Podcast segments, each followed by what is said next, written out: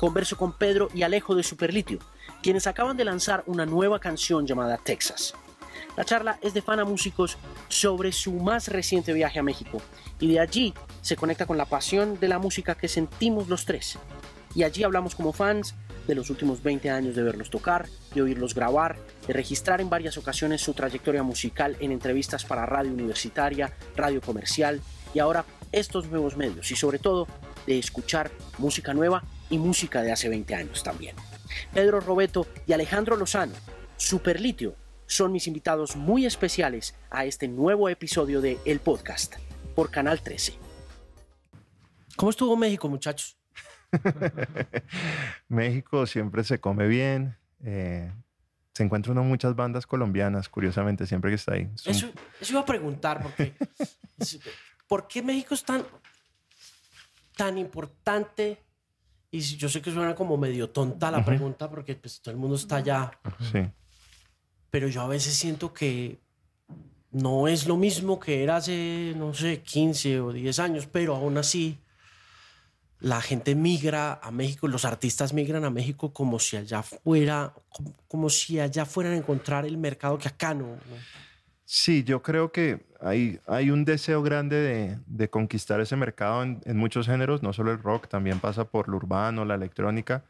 Creo que México tiene una cosa muy acertada de años atrás, o sea, no, no es algo que se puede decir que sucedió en los últimos cinco años, eso es algo que viene desde los ochentas y es que ellos han educado muy bien a su público en el área de entretenimiento a consumir música. Y cuando digo consumir música es pagar por los conciertos, comprar discos, todavía hay tiendas, uno va en la calle y ve afiches de salió el disco de Mon Lafer disponible en tales tiendas, más descarga. O sea, hay un hábito de consumo musical muy bien, digamos, enseñado en el público mexicano. Y si uno logra entrar en parte a eso, pues tiene algún, digamos, grado de éxito en el sentido de decir, tu música se consume no solo a nivel de descarga, sino de pronto a venta de discos, pagada de boletas de shows y una cantidad de cosas más. Digamos que el, también el otro es pues, que es un país tan masivo y en el caso nuestro tan rockero que pues es un mercado que uno dice, sí, es llamativo por su escala. Pero creo que lo que lo hace más atractivo es esa educación del público que es impresionante. Mm. Es impresionante. ¿Cuántas veces han estado en México ya? Bueno, hemos estado unas tres, cuatro veces, si me corriges, hemos estado, en lo mejor fue el Vive Latino, que fue una experiencia bella de ver un festival eh, de esas magnitudes donde los artistas nacionales tienen más pegue que los artistas internacionales, cosas que no ve uno mucho en, nuestra tierra. es como Molotov eran 70 mil personas en el foro y Dave Matthews Band eran 2 mil. Exacto. O ver cómo, cómo, la gente, pues hay menos gente viendo a Garbage que viendo a Caifanes, cosas así. Y cómo ves también eh, que ellos igualan sus artistas. O sea, estás tú en una carpa igual y al lado está eh, el cantante de Killers, No hay ningún tipo de como de wow, de jerarquía. aquí al lado, tápenlo, no lo dejen ver hagan la comida caliente y sóbenlo. Realmente normal. En la misma van, en el mismo lugar, el señor muy amable pasa al lado de uno. Hola, ¿cómo te va? Hola, ¿cómo te ves? Este no es de, este no es este señor de Killers. ¿En serio? Sí, ahí está, al lado. Sin visaje. Entonces realmente es bonito ver cómo un país a través de toda la cultura llega a ese nivel y llega como a esa masividad, ¿no? Y a esa organización. Mm. Muy bello. ¿Qué es lo más interesante que les ha pasado con una figura así eh, importante en los eh, últimos años de pues, carrera? De carrera, no, pues varias, varias, quizás de las más icónicas puede ser probablemente cuando estuvimos con Wizard grabando el Tripping Tropicana, que salía, entonces salía Rivers ahí al lado con su asistente, curiosamente en esa época. Japonesas. Muy millennial, Rivers en el, en el 2001. Eh, tenía dos asistentes japonesas que le hacían todo y le escribían y, digamos que compartimos con ellos una experiencia un poco de estar ellos haciendo en esa, eso sería el álbum verde de ellos y nosotros el Tripping Tropicana. Y entonces en un momento entró el baterista también al estudio a, a oír. Nosotros estábamos mezclando el disco y el man dijo, sounds cool, sounds cool. Y entonces uno, como decir, wow, sí, definitivamente lo que uno hace, pues puede gustarle a otro man de una banda mucho más posicionada. De, esa ha sido una icónica. Otra es eh, Charlie García que le ladró a Pipe en los Sí, cosas. Pipe todo fan fue y se le sentó al lado y Charlie hizo ahí como un ladrillo como, como de perrito. Entonces Como, Pipe "No te me arrimes". No te me arrimes. Entonces Pipe se le corre. También nos pareció bien particular acá eh, cuando tocamos en el Parque Simón Bolívar con The Cure. Pues mm, yo hace muchos años no veía a, a este señor. A Entonces- Robert Smith. Claro, entonces un- yo tenía la imagen todavía, los videos del muchacho con la cara pintada y tal. Cuando lo vimos, digo, wow, como pasan los años, está vuelto mierda. man". Ya está medio mucho el man. A mí me contaron un cuento en Coachella que el, el personaje eh, no se deja atender de nadie a- eh, en esa instancia personal de, de sí. los, de los artistas. El hombre se bajó del avión y fue el dueño de Coachella a recogerlo. Y, y el man le dijo, eh, ¿cómo te llamas vos? Y, no, yo me llamo Paul. Ah, ok. ¿Cómo es tu número de celular? No, mi número de celular es tal. Y lo apuntó. Y empezó este personaje a llamarlo, eh, con Robert, de The Cure. Necesito una hamburguesa vegana. Sí, ya. Y, y el hombre le decía, sí, ya te mando a alguien. No, no, no, no, no. Tú, tú me la traes a mí. No, es que yo, yo por eso te pedí el número. Y que al otro día le decía, ve, eh, mis hijas tienen como tres o cuatro amigas que quieren entrar al festival. ¿Me puedes conseguir unas manillas? Y le dice, te mando a alguien. Y dice, no, no, tú me consigues las manillas. tipo complicado ese Mr. Robert Smith. Sí, sí. Y, lo no, y él les lo rompió, en llevan esa en- presentación de Coachella les rompió el curfew. El man, o sea, se acababa el set time y el man siguió tocando. Ah, sí. Sí, Manuel González me dice, está en la tarima. Sí, y le sí, dicen los organizadores, ¿y qué, qué hacemos? Y le dice el stage manager, pues si quiere vaya usted y le dice que pare de tocar a don Robert a ver cómo se pone. Oye, ¿ha cambiado mucho México desde las primeras veces que fueron? Eh, sí, yo creo que un poco. Realmente yo, eh, pues nosotros crecimos con las bandas icónicas del rock en español eh, mexicano y yo veía como, como la cultura mexicana estaba inmersa en todos sus ritmos y en la gente. No, lo, ve- no los veía tan aculturizados hace unos años, ahora los veo súper aculturizados, o sea, los veo muy americanizados, en Sí. cierta manera. Sí, digamos que la, sí, uno, eso sí es algo de notar, digamos, ellos Pero pues es que son, son, son, son el patio de atrás de los Estados Unidos un poco, ¿no? Pero a pesar de eso, digamos, digamos la banda mm, que tenía sonido de rock más anglo que ha salido de México es Zoe, pero de ahí para atrás todas han buscado como una cosa muy latina en su sonido, Cafeta, Caifanes. Pero eso no tuvo mucho que ver un poco con Santa Olaya produciendo. Sí, yo creo que sí, yo creo que empieza a ver exacto lo que tú dices, como el tema frontera con ellos y que se diluye un poco y California pues Los Ángeles es México literalmente, entonces tiende a haber como algo de cercanía ahí, pero yo creo que ahorita lo que ha pasado es que muchos de, los artistas de ellos, de lo que están exportando, obvio está más en vena del urbano, de Mm. quizás, entonces se, se diluye lo que dice Alejo, esa identidad tan mexicana que tenían en muchas cosas. Pero es raro también porque hay grupos que no tuvieron o que no tienen, digamos, un, un sello o algo tan grande como, digamos, Panteón Rococó, que es, pero ll- llenan dos foros solo. O sea, realmente no necesitan salir de México.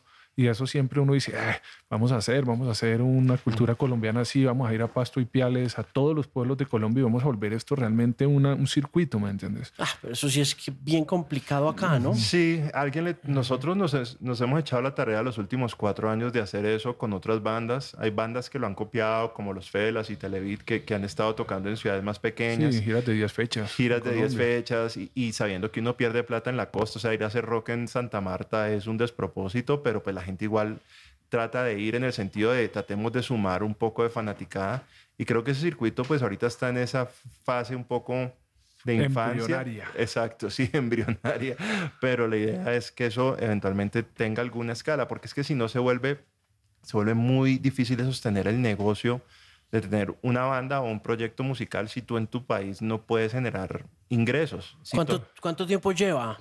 ¿Cuánto tiempo llevan los litio en, Oh. en esa lidia? De, gen- genuinamente por ahí cinco años, girándolo por ahí tres. Te digo que lo que hice Alejo, hemos ido a Ipiales, Tuluá, ahorita estamos en Gativá, hemos tocado aquí Zipaquirá, sí. Tunja, bueno, tratando como de llegar a todas las ciudades que no son Bogotá y Medellín, porque es que ya Cali uno ni lo incluye en eso. Por eso, pero, pero digamos tú vas a Ipiales y dices, no, ¿quién, hay en, quién, va, quién va a ir en Ipiales? Una ciudad fría, una ciudad fronteriza, con toda la situación que hay y toda la cosa. Pero no, van 700 personas a un show de Superlito y tú dices, wow, y pagan y pagan, sí, pagan boletas y, se- y se emocionan y todo. Y bueno, o sea, realmente hay algo sembrado ahí que, que hizo, hizo todos los procesos de Rock al Parque de- de- del siglo pasado, ¿cierto? Y hay algo que se filtró a las regiones de Colombia que cada vez va a crecer, porque hay gente joven, hay gente con ganas de ver eh, eh, cosas y pues no va, o sea, no está Stereo Picnic en esa ciudad como para, para que vean la carpa internacional. Entonces, realmente yo siento que eso por ahí en unos 10 años va a estar bueno. Va a estar bueno realmente. Real- lo que pasa es que hay que seguir abonándolo. Sí, y no pasa, y pasa porque las bandas lo hagan, no hay que esperar a que el promotor lo haga. ¿Por qué empezaron tan tarde a hacer eso? Porque nosotros veníamos de una época muy distinta, nosotros hemos estado como en un limbo de crecimiento muy particular porque cuando sale la banda todavía se venden discos y CDs, entonces nosotros estamos acostumbrados a que uno saca un disco, lo promociona y eso te da una fase de dos, tres años de promoción y nosotros sabíamos desde muy chiquitos que el chiste era pegar en Bogotá. O sea, el chiste del país era pegar como en la capital y ver cómo eso se desprendía. Eso lo logramos, pero es que la demanda en Bogotá es cinco o seis veces más alta que la de cualquier otra ciudad. Entonces, ese, como que ese remolino te atrapaba acá un poco a estar tocando hasta que te diste cuenta, bueno, definitivamente necesito empezar a salir de Bogotá porque si no, no tengo realmente el mercado colombiano. A mí me da mucha risa porque todo el mundo dice, no, es que somos grandes en Colombia. La verdad es que los artistas que son grandes en Colombia están contados en la mano. Es decir, el artista que puede ir, como dice Alejo, y tocar en las ciudades pequeñas, en lo que sea, Plaza de Toros y un teatro y, vender mil tickets, no son muchos.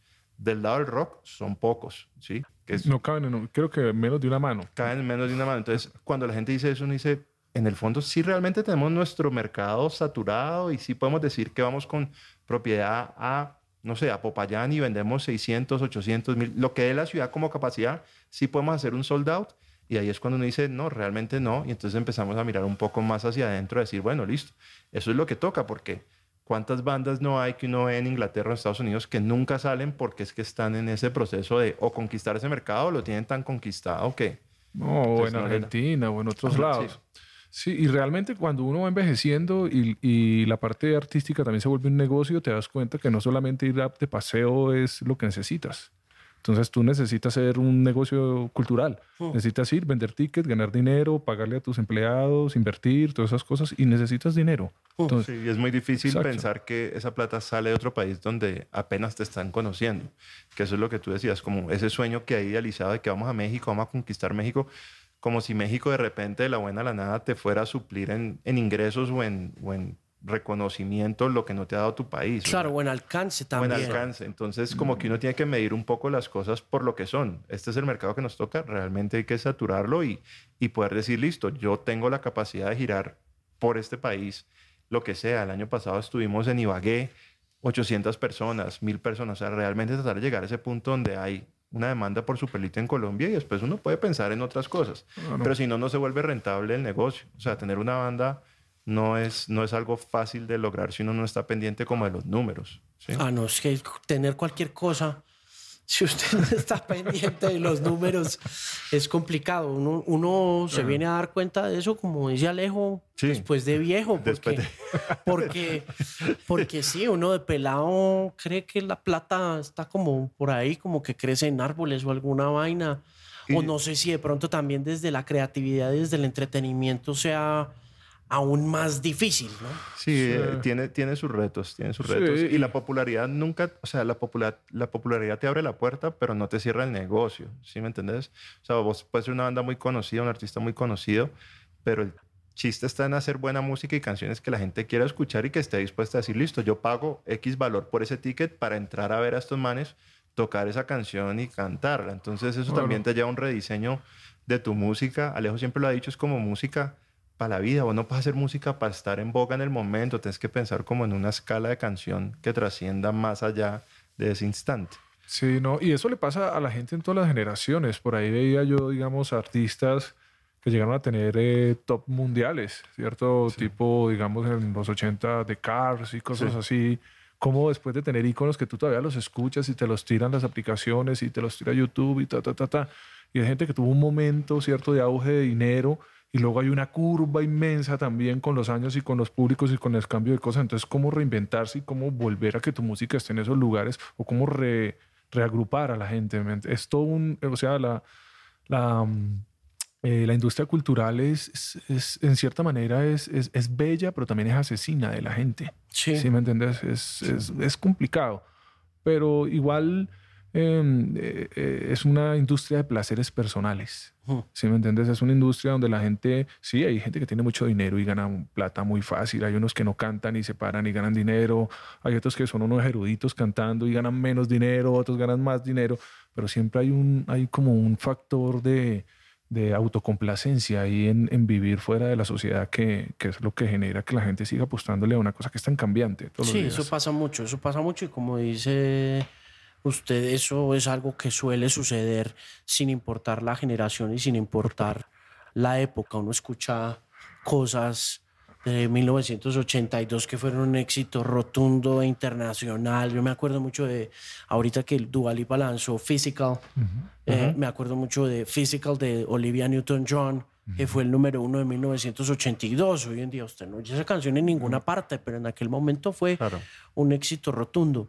Mire, eh, ¿Qué observación tiene ahora, hablando un poco de esas épocas en las que un disco lo era absolutamente todo y ahora están en este territorio mexicano donde han gozado un poco del placer personal, pero también colectivo de presentarle a una audiencia y sentirse queridos por una audiencia internacional en el festival Vive Latino y llegar a los premios Spotify. ¿Qué observaciones tienen sobre pues esa experiencia? lo primero que uno reconoce es que es un mercado gigantesco en el sentido de cuando uno entra al, al venue, que es el Auditorio Nacional, y uno empieza a pensar cuando artistas, incluso colombianos, Morato, lo que sea, hacen 10 fechas, o no sé quién es que tiene el récord, que tiene como 20 y pico de fechas. Luis Miguel. Sí, Luis Miguel. Uno dice, wow. Y, y entonces, esa es una audiencia mexicana en ese venue, que es una escala desproporcionada, ¿sí? Y uno entiende que realmente la música tiene un valor cultural altísimo en ese país, altísimo, altísimo. Lecciones o observaciones que uno pueda tener de eso es que definitivamente en este momento el, el género urbano tiene al, al, país completamente, digamos, dominado, es lo que más se escucha, los artistas que están en boga, los artistas con más plays, con más sonadas.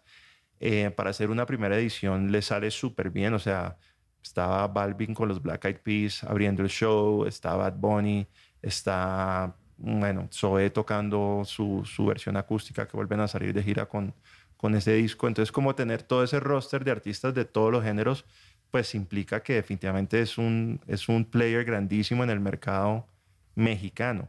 Eh, nos contaba otra persona que la cantidad de canciones que salen los viernes en Spotify es una cosa absurda. Son como 50 mil canciones de, de, new releases un viernes y eso pues, o sea, hacer ruido en el radar alrededor de otras 49 mil es difícil. Entonces, digamos que sí es un mercado muy apetecido, pero entonces hay que entender dónde está la competencia. Para la música de nosotros, la lección es, hay que ir y tocar, hay que seguir tocando en el circuito como de los bares, de los teatros pequeños y tratar de afianzar esa audiencia, pero uno no puede como desbordarse por tratar de llegar a los números de Bad Bunny porque es que eso no... Porque ¿a dónde tienes la maleta con el millón de dólares? Exactamente, exactamente. Todo es una cuestión de dinero ahí. Sí, exacto. Entonces digamos que uno lo que lee ahí es definitivamente eso ya está súper posicionado. Spotify tiene el género urbano que le da unos números y lo rockero puede apoyarse en eso, pero toca no solo apoyarse en las plataformas, sino seguir definitivamente haciendo shows y tocando, que esa es como la manera de cautivar que han tenido por décadas las bandas de rock, es decir, ¿sí? Cuando no, no sé, cuando Zeppelin se subía, pues es como, wow, Zeppelin tocando y el en vivo es el que te genera esa conexión, ojalá por largo tiempo con un fan. Entonces toca apelarle a eso y no sufrir tanto por estar en el playlist y en el top, que está bueno, pero eso no es la única forma con el rock, es muy complicado. sí, es bastante complejo. Es no, no es algo que a lo que debería aspirarse tampoco. Exacto, exacto. debería estar simplemente como, ah, bueno, es uno, algo que hay que hacer, pero no es la aspiración final de eso porque no tiene mucho sentido, realmente no lo tiene.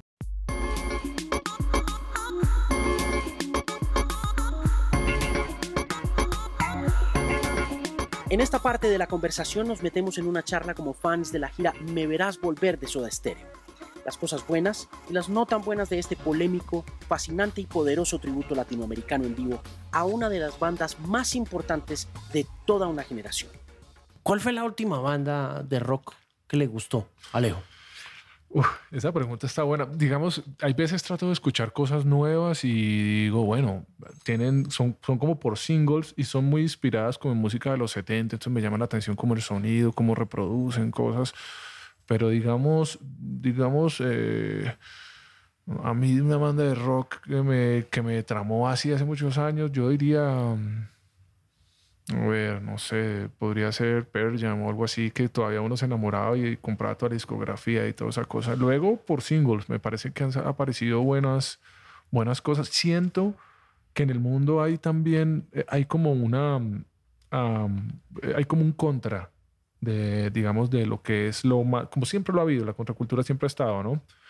Y es que han aparecido buenos cantautores ahora, buena gente que hace canciones todavía. Yo soy muy amante de la música, digamos, de letra y canciones que produzcan sensaciones fuera de bailar y, y tener relaciones sexuales, ¿sí me mm. entiendes? Sino que haga sentir cosas diferentes. Y veo yo que, que desde el norte viene otra vez como ese folk, como esas canciones de niñas con voces dulces, muy simples, muy minimal. Y siento que han, que han empezado como a barrer un poco con con todo lo que sucedía con la electrónica desde hace unos años hacia acá y siento que como todo en el mundo ha habido, eh, está dando una vuelta y creo que en unos años lo ejecutado de una manera física, lo tocado, lo interpretado. lo interpretado va a volver a ser boga, como lo fue en los, no sé, 60, 70 o algo. Y siento que va a ser eh, bueno también porque va a producir que la música latina también despegue un poco de lo mismo, porque todo cuando da resultado económico empieza a dar vueltas alrededor de la vueltas y vueltas del mismo modelo. Exacto. Entonces, eh, artistas hay muy buenos. Hay, eh, eh, Latinoamérica es una cantera como de inspiración gigantesca y siento que, que, que, vienen cosas nuevas. Mm.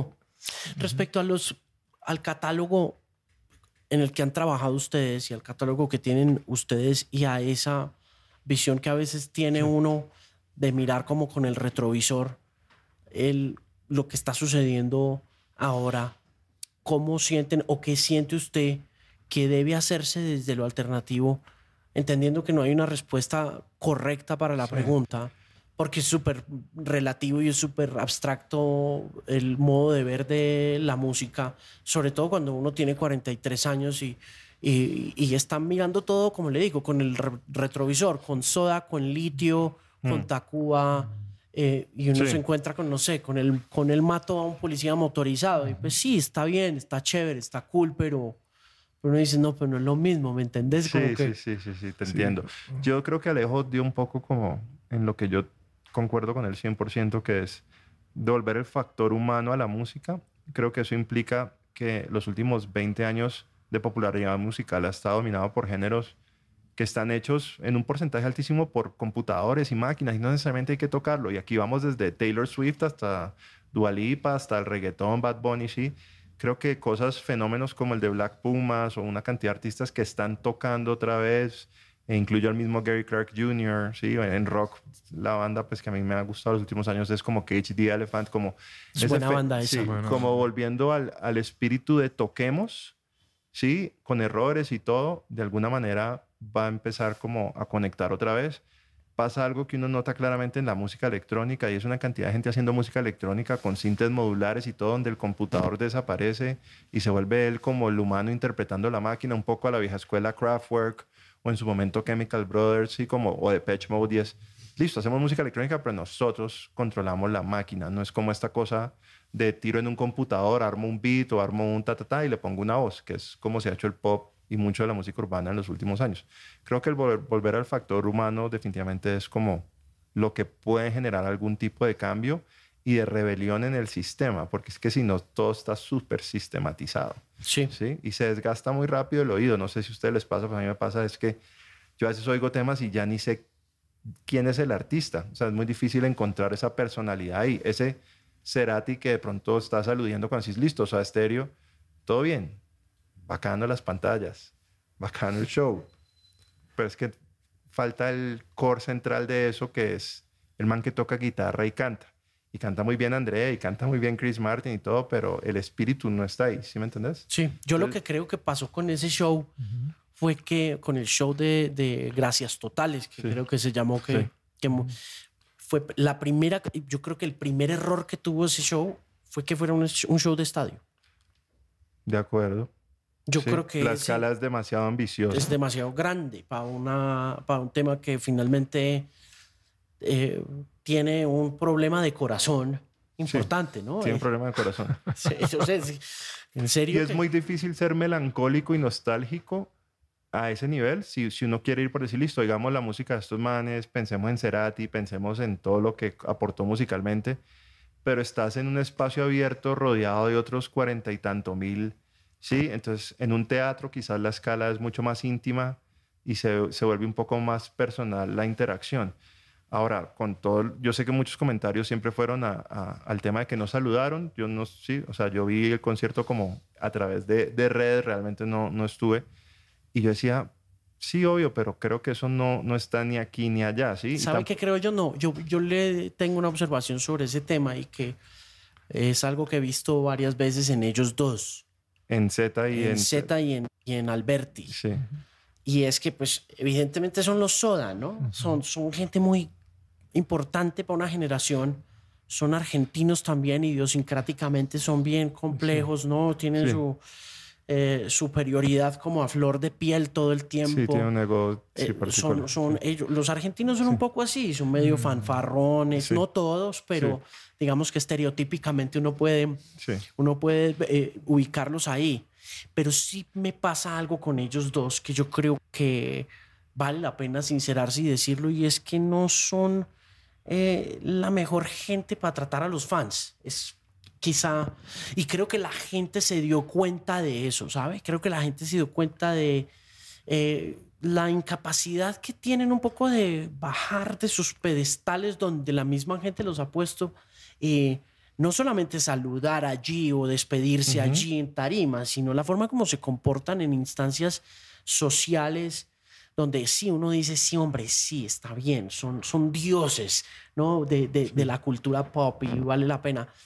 Pero qué bueno sería que sonrieran, por ejemplo, ¿no? Creo que les, son antipáticos. Es lo que son. Sí, y yo y también era muy fácil serlo cuando tenías la personalidad de Cerati con el micrófono abierto, frenteando, saludando. O sea, es que vean cualquier concierto de su Stereo, nunca hablaron los otros dos. O sea, siempre era Gustavo el que extendía el saludo, Gustavo es el de la frase icónica, gracias totales, siempre era el que trataba de con sarcasmo, con lo que fuera, tratar de conectar con el público. Y pues si tú por 40 años tu rol ha sido tocar un instrumento en la banda, pero no trabajar el micrófono para una audiencia, pues es, muy difícil tener ese... Sí, a Alejo le sobra eso por, por bordas, ¿ah? yo no lo tengo, sí, eso viene como en las personalidades de cada músico. Ah. Entonces yo siento que a ellos les faltó pensar un poco no solo, no solo es quien toca la guitarra, es quien lidera la ceremonia. Y Cerati en eso era un experto. Y te lo dice mucha gente cercana a ellos. Él al principio no era así. Eso le tardó una cantidad de años aprender a hacerlo. Sí, el mismo Tweety nos decía, no, Gustavo al principio era muy introvertido hasta el punto que ya era como incómodo, ¿sí? Y entonces todo eso fue una personalidad que él fue desarrollando a través de los años. Creo que tener la música en vivo de su estéreo sin ese, sin ese personaje o sin algún tipo de extensión de, hey, aquí estamos todos, es, es difícil. La gente siente como que, uy, algo falta. Sí, claro. Se creo que se hizo más evidente la falta de Cerati con el evento, ¿sí me entendés? Que, que simplemente si lo hubieran hecho como con un tema netamente de fotos viejas del man y todo, pero como lo presentaron, claramente uno dice, falta Gustavo. Yo creo que lo que pasa es que se equivocaron en el enfoque y yo creo que es una cosa de marketing. Sí. ¿Cierto? Porque es que no es que va a tocar Soda Stereo, van a hacer un gran documental. Algo así, no sé. No, y, también el tema fue, fue con respecto a ese tema del marketing, creo que falló un poco, fallaron un poco en decir qué artistas iban a estar en una pantalla. Porque el, el, anuncio inicial era como Chris Martin, ¿no? Era, y mucha gente se entusiasmó con la sola idea de ver a Chris Martin ahí. Y ya después cuando empezamos a indagar en el tema tecnológico, que no está nada mal, porque en realidad para coordinar y sincronizar todo ese tema tecnológico, de verdad que sí se necesita un, un equipo Tremendo. bien avanzado. Pero es, ¿Sabes qué hubiera hecho yo? Te soy muy honesto. Yo lo digo porque, bueno, vos y yo somos raperos de corazón y nos gusta.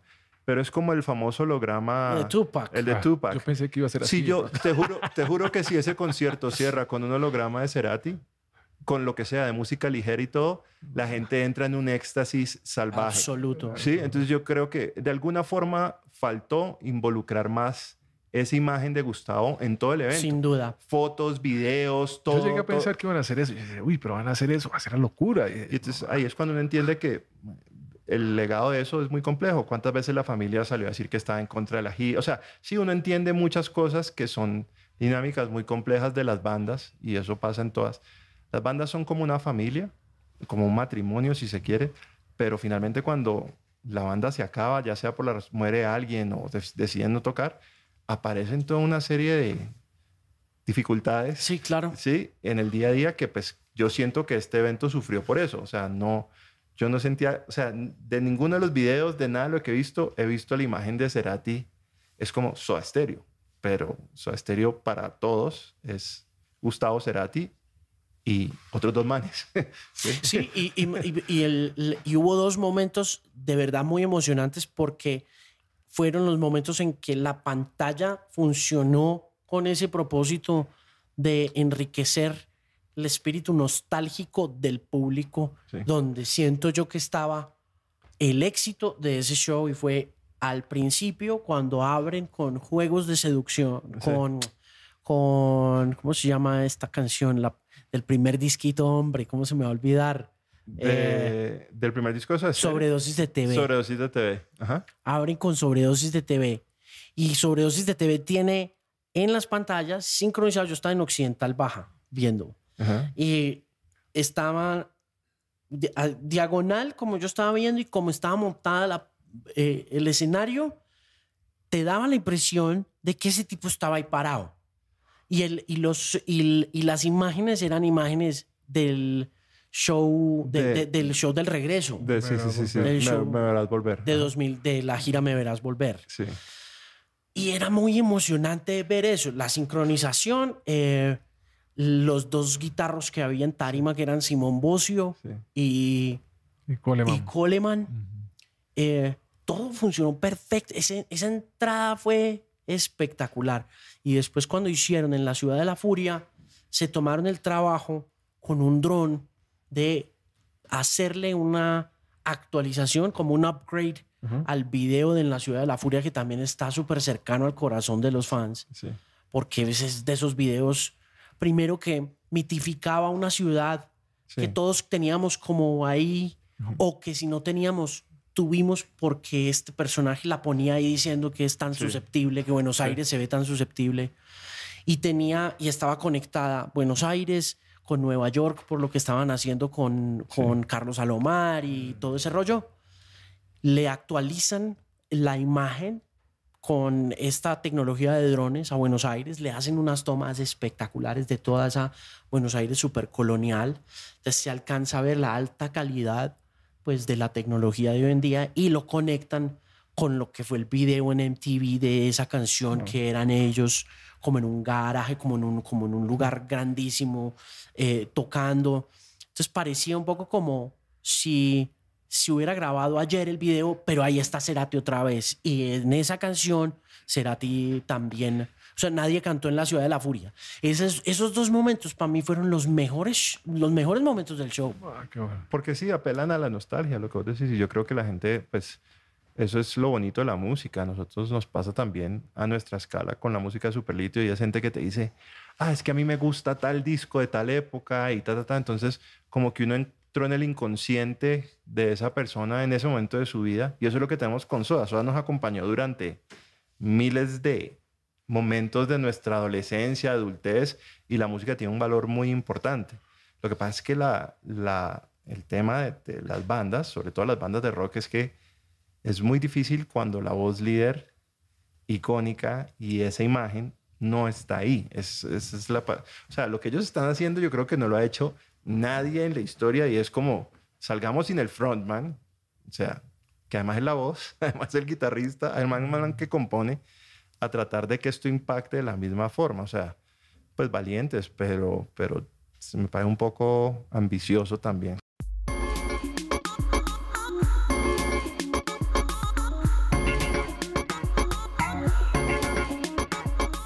Continuar ahondando en el mundo del fanatismo musical, recordamos especialmente a Gustavo Cerati.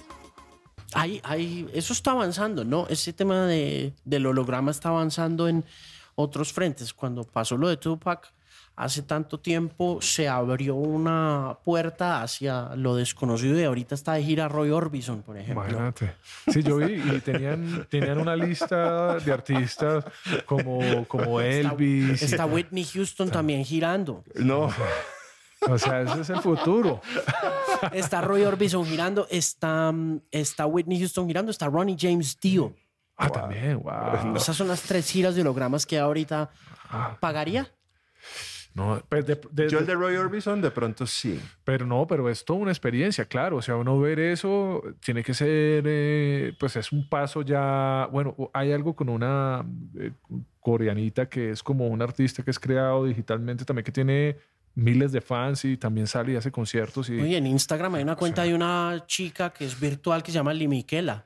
Sí, o ¿No han visto? No. Sí, y, sí, y- y la chica tiene, tiene novio y, O she, sea- y she breaks up with him, termina con él y, y ahorita está que metida en el estudio haciendo un proyecto y eso como... Sí, pasa? No, no, realmente es, es un poco como bienvenidos al futuro, pienso yo, ¿no? Y es algo que es inevitable. Yo, e- esas cosas lo que van a cargar, siento yo en un futuro, es que hacer cosas en vivo las van a volver a valorizar. Yo tengo sí- un amigo empresario Ajá. Muy cercano que es amante así febril de soda y estaba dentro de todo y, y muy amigo también de algunos de los artistas que estaban esa noche tocando. Y estaba profundamente indignado con ese tema de revivir un muerto. Y, y- y yo le decía, no, pero el holograma, porque a mí sí me entusiasma de alguna forma No, claro. mórbida. No, sí, claro. Es que yo, es- eh, cuando uno No, vio no. eso de Tupac, para de pronto los que entienden el estado icónico de Tupac en el hip hop, ¿sí?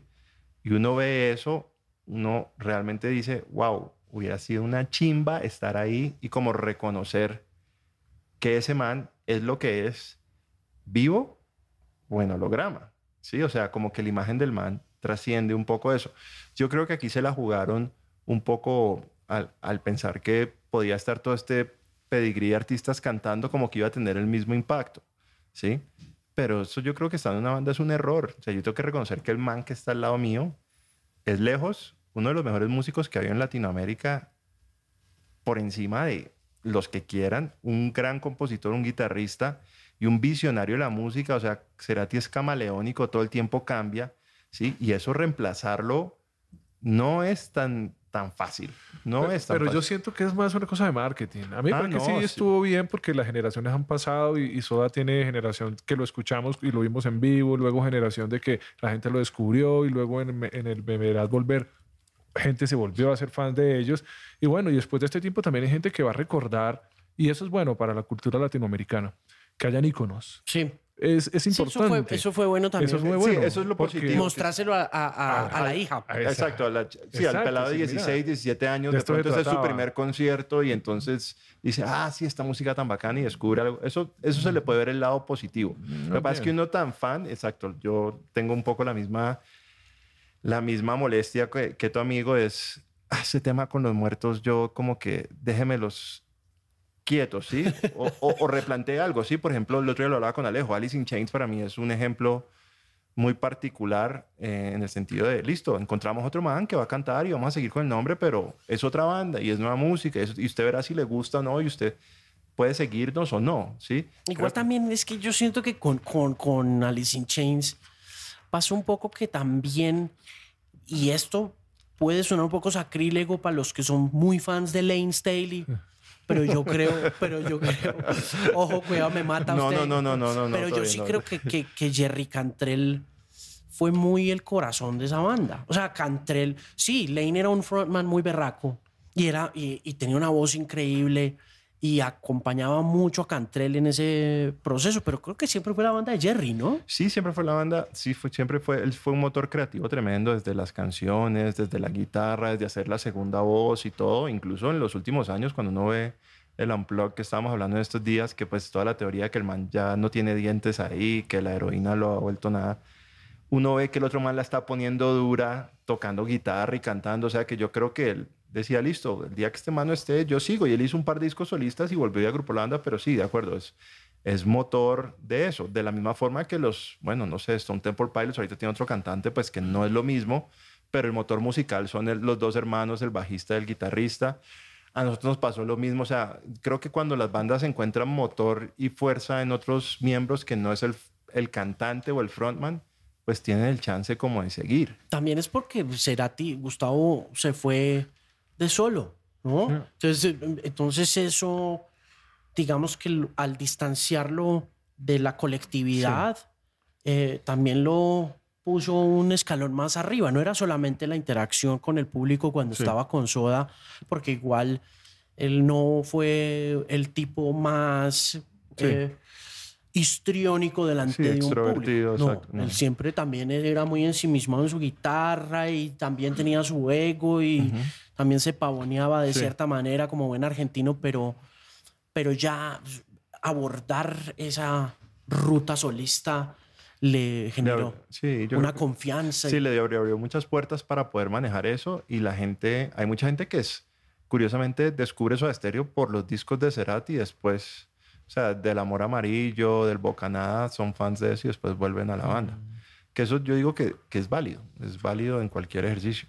Y más de una persona como, como Gustavo, que digamos, para ahí lo hablaba la otra vez con yo, que el 90% de la gente que toca instrumentos en Latinoamérica los últimos 20 años, digamos, guitarra, fue inspirado por Gustavo Cerati. No, pues nosotros. O sea, yo, lo, yo vi a Cerati en la gira de Sueño Estéreo. del Sueño Estéreo en Cali. 95. Exacto.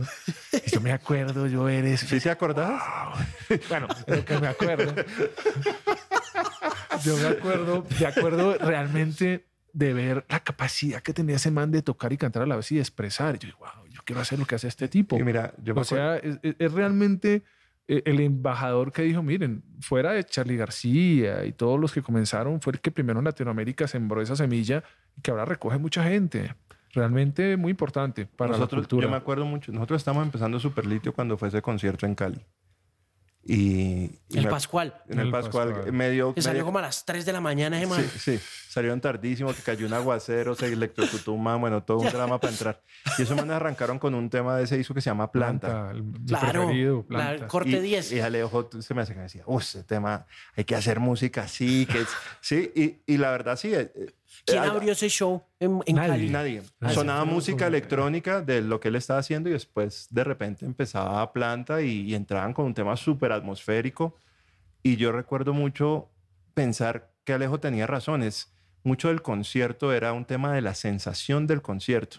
Estamos en una época, esto es muy difícil de entender cuando uno no tiene la edad, pero no había Facebook, no había redes, nadie sacaba una cámara en un celular, la gente estaba ahí casi que en comunión con el evento. Todo el mundo estaba mirando. Todo el mundo estaba mirando el escenario, entonces el poder de ese, de ese sonido y de eso que esos, como ellos estaban presentando la banda, impactó a una cantidad de gente. Yo te puedo decir que ese concierto, otro que hubo después de Roy Draco Rosa, son conciertos icónicos en la formación de muchos rockeros en Cali porque la forma en que la gente consumía música a través del en vivo en esa época era mucho más personal y espiritual. y no solamente eso, sino que el tema técnico también era muy complicado en esa época. No había pantallas, no, había nada de eso. Eran unas telas con unas luces y hágale. Entonces el man se la bajaba en la guitarra increíble. O sea, es lo que te digo que ahora la gente no disfruta un poco. Hoy en día, hoy en día la gente va a espectáculos de altísima calidad. Sí, claro. Pero todo, todo ha avanzado mucho. Es que han pasado. Eso, ese show fue en el 95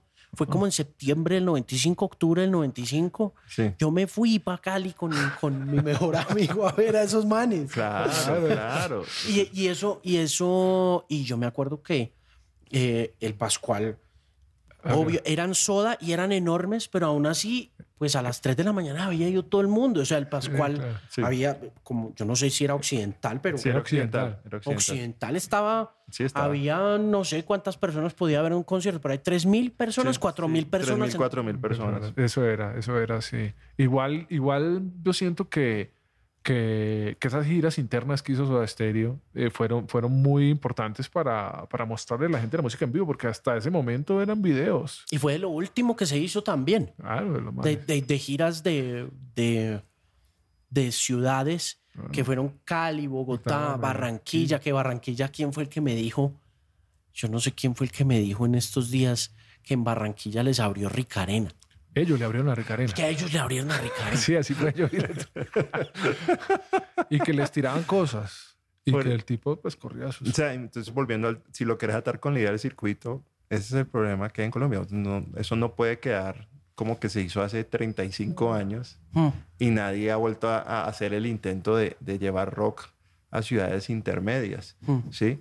Realmente, sí, digamos que yo siento, sí, completamente de acuerdo, es un tema de volver a tocar y hay que tocar. Y si uno puede hacer un show en un bar sin luces, sin pantalla y apunta a la música y logra algún tipo de conexión con la gente, eso hoy en día es oro para el futuro. Sí. Yo creo que mucha gente se va a saturar con la máquina, con lo digital, con la falta de cantantes y todo virtual y otro man que entonces ya después de esto lo que sigue es que el cantante no viaja con la banda, sino que yo Manda canto el desde mi holograma. mando el holograma, mando el video y hay un poco de gente esperándome y entonces Sí, el factor quizá- humano, el factor humano. O sea, Exacto, realmente- entonces Roy Orbison puede girar tres ciudades a la vez, tres noches en simultáneo porque estoy virtual. Claro. Y entonces el día que Live Nation eso le funcione, Chao. chao. O sea, chao, porque entonces ya el músico es innecesario, ¿sí? Yo tengo una historia muy graciosa el año pasado, es uno de los músicos que toca con un artista muy grande de, de género urbano, para no dar el nombre, tocando en el Madison Square Garden. Y el baterista me decía, man, yo hice el show más grande de mi vida en el venue más importante del planeta Tierra y toqué desde el baño en un camerino porque la batería no sube al escenario, sino que nos microfonean a todos desde atrás y todo es playback. No jodas. Y entonces es como que, o sea, si todas esas cosas uno las suma, Pero como desde el baño. O sea, o sea, la batería está microfoneada y la setean no en el stage, sino como en un, en un hallway. pero yo siempre veo a ese man en tarima, ¿no? No.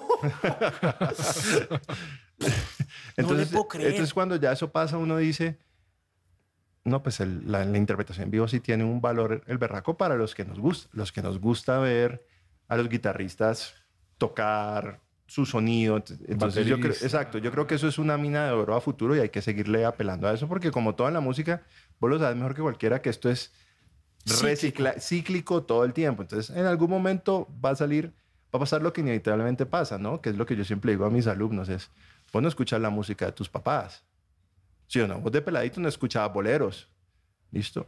Cuando estos que son ahorita los pelados del 2020 y su música es lo urbano, algún día van a ser papás. Y los hijos de ellos no van a decir, sí, dame algo diferente. Yo no voy a oír el mismo, la misma música que tú escuchaste. Creo que hay un cambio, un relevo generacional importante. Y ahí sí apelo mucho a que cada vez recibo más pelados que quieren tocar guitarra, más pelados que quieren cantar. La mía acaba de comprar bajo. Ahí va.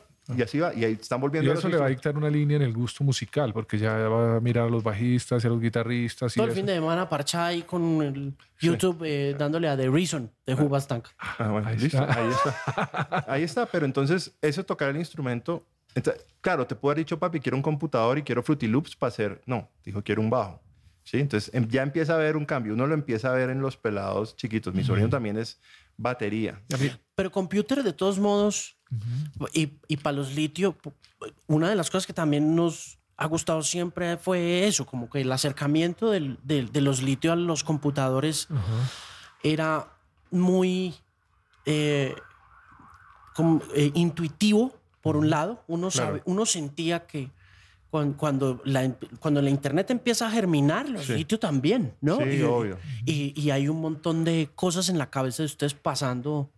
Y sigue estando ahí, pero y entonces, ¿qué es lo que yo siempre mucha gente nos pregunta es, bueno, y quitemos todas las programaciones y las cosas que hacen de trabajo de estudio un poco muy influenciados por Nine Inch Nails, muy influenciados por el mismo Soda Stereo, muy influenciados por Depeche Mode y una cantidad de bandas, pero si vos coges la guitarra acústica y tocaste Lastimé, Esa es Suena. la canción. Esa es la canción. Tocas perro como perro y suena. Y de hecho hemos hecho mil shows así donde tocamos, ¿sí? Y realmente ha sido como más un tema de incorporar tecnología, pero no depender de la Claro. tecnología. A mí me parece también muy, muy importante, digamos, lo que, lo que han hecho o lo que han hecho eh, históricamente las canciones que son icónicas, que pasan por decenios y vos las escuchás y encontrás y sentís sensaciones y os decís, ese es el futuro, o sea, hacer canciones que nosotros desaparezcamos y las canciones queden. O sea, eso es lo que nosotros siempre hemos soñado y nos dimos cuenta hace muchos años porque digamos, a través de los años que llevamos tocando nosotros, se ha puesto de moda varios géneros, no solamente el urbano, ha estado de moda. Sí, en un momento eh, fue la electrónica, electrónica, bueno, varios los géneros. boy bands, los girl bands, Britney sea, Spears, todo O sea, todo eso, pero realmente las canciones que se hacen y que la gente se las lleva para la vida y las asocia con algún proceso de su vida y las recuerda y las guarda y las vuelve a poner como hay grandes canciones, no sé, canciones como las que hizo John Lennon o no sé, o Tota la Momposina, o bueno, cosas que han sido realmente de arraigo, es la manera de viajar por el tiempo. Sí, no, igual. Es que es así hay es. que- y esta puede ser una, una, una, mm, comparación bien extrema, pero pues, las canciones de, de, de Icardi, las canciones, de, Claro. las canciones de los hispanos, Ok. las canciones de, de, de la música popular de los años 60, de los Exacto, 70. lo que llamamos aquí música de plancha, que es icónico en generaciones tras No, generaciones y- tras Y generaciones. la gente lo disfruta todavía. Las canciones de diciembre, por ponerlo de otra son. manera. Adonai. eh, esas son canciones que no pasan de moda. No se quedan ahí y siguen sonando y aparecen en esos momentos, sin importar eh, que desaparezcan durante 11 meses del año. Al mes 12 vuelven y aparecen, ¿no? Vea, para lograr ese tema interno de giras, eh, ¿cómo se está ayudando? Porque no es fácil. Yo veo, por ejemplo, a los muchachos del consulado haciendo esa tarea juiciosa. El consulado popular No, bro. le camella durísimo a ese tema, ¿no? Iremos acá adentro y hagámosle billete a eso. Sí. Y van y se buscan el billete y le trabajan. ¿En qué? ¿Cómo nosotros, va eso? Nosotros lo hemos hecho desde dos, digamos, dos enfoques. Uno es puntualmente estar disponibles para, o sea, estar abiertos a querer ir. ¿Eso qué implica? Poder ajustar tus costos y tu escala de operación para lograr eso. No puedes ir allá, si me entendés, con ocho técnicos, una cantidad de condiciones porque no las vas a encontrar. Entonces, parte de entrada, uno puede decir, listo, yo puedo escalar mi show a esto y puede funcionar.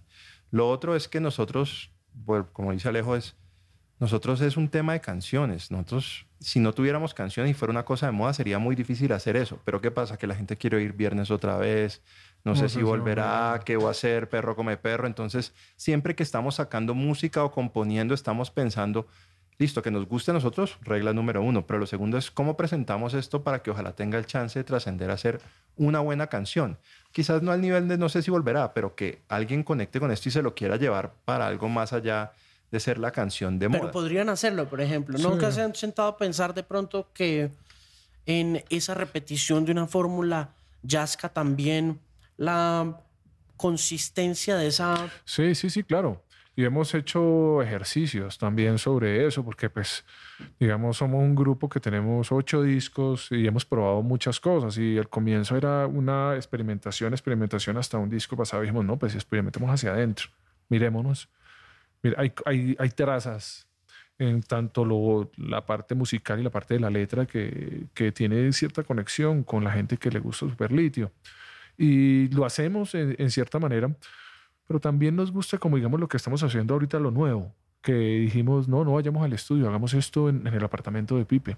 No, no utilicemos amplificadores, metámonos todos al computador directamente a través de, los procesos de Universal Audio y todo lo que pasa con las consolas Apollo, ahora que es una vaina que es totalmente avangar en cuanto que los simuladores te dan una, un espectro muy similar a lo que pasa con, con el hardware y con, con las conexiones Pero toquemos. que pero toquemos. Exacto. Y sintamos que es hacerlo en la casa. Y, y entonces, eh, como nos gusta también el trap y nos gusta esas cosas, entonces mira, que es más fácil hacer trap, claro. Entonces hagamos este tema con trap, entonces mezclemos rock con trap y luego hagamos esto y un poco de electrónica y tin, tin, tin. Entonces hay una nueva como regeneración de piel en Superlitio también partiendo de esa experimentación, porque qué mejor lugar que un laptop para hacer esto, Mm. ¿cierto? Y ponerle letra también y, y decir, bueno, voy a hacer una guitarra bien áspera sobre una música vacía, porque a mí me parece que el trap es muy parecido a, a, Portishead, a Portishead y a toda esa música de esa época que me encantaba escuchar. Mm. Entonces Sí. es Sí, un ahí nombre como- Sí, yo creo que el ejercicio partió un poco de, de seguir como no repitiéndonos, sino como sigamos empujando, cambiémosle un poco la cinta a la gente, salgamos con algo nuevo, salgamos con algo, toquémoslo, cantémoslo.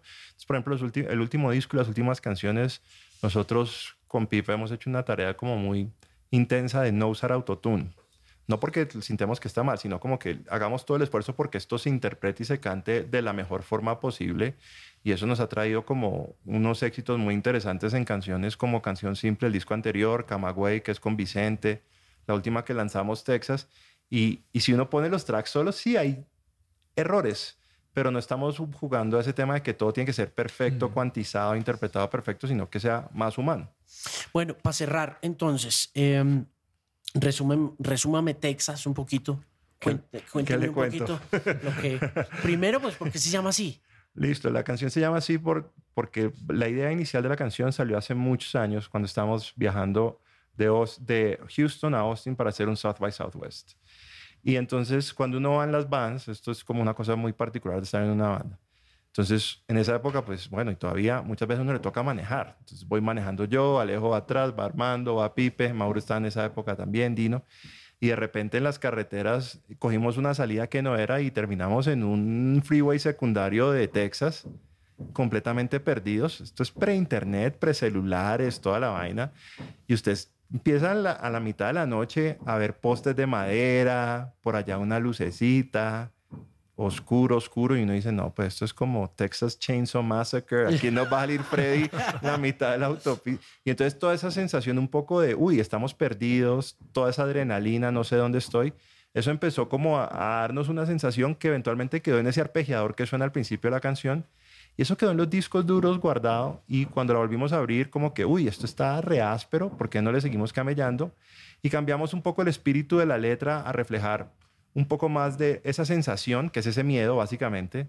Es un miedo que hoy tenemos, igual latente, pero por otras razones completamente distintas. El tema del virus ahora, pero bueno, finalmente la política, todo es manejado con... el discurso mediático. Con el temor. discurso mediático es temor, Es temor. es un temor constante. Por Y ese temor constante es una vaina que no deja que la hace como una parálisis en las personas tremenda. Nosotros en ese momento no sabíamos, ¿será que nos devolvemos al freeway? ¿Nos devolvemos? ¿Qué hacemos? ¿Para dónde cogemos?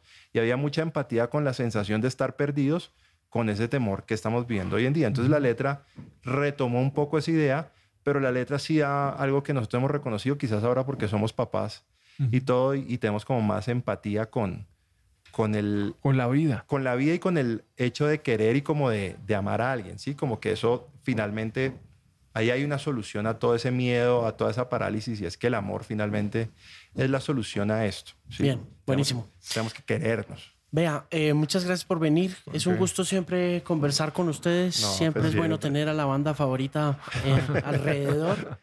Eh, planes, eh, toques. Seguimos, el plan ahorita es empezar a sacar música cada, cada mes y medio, cada dos meses constantemente. Texas salió hace más o menos un mes. No, dos semanas, tres semanas. Tres Ok. semanas, sí, va a completar el mes ahora. Y la idea es seguir con canciones. Tenemos un proyecto que esperamos que, que se dé, que es básicamente una revisita de catálogo en formato entre acústico y eléctrico de algunas canciones. Pero lo que queremos es simplemente seguir en el volumen de estar sacando música. Ok, No esperar como esos ciclos tan largos que uno Listo. antes esperaba. listo. Bueno, pues muchas gracias por venir de nuevo. Es un Sí, gustazo no, tenerlo siempre. acá. Muchas gracias. Nos vemos pronto en vivo. Ah, sí, que así sea.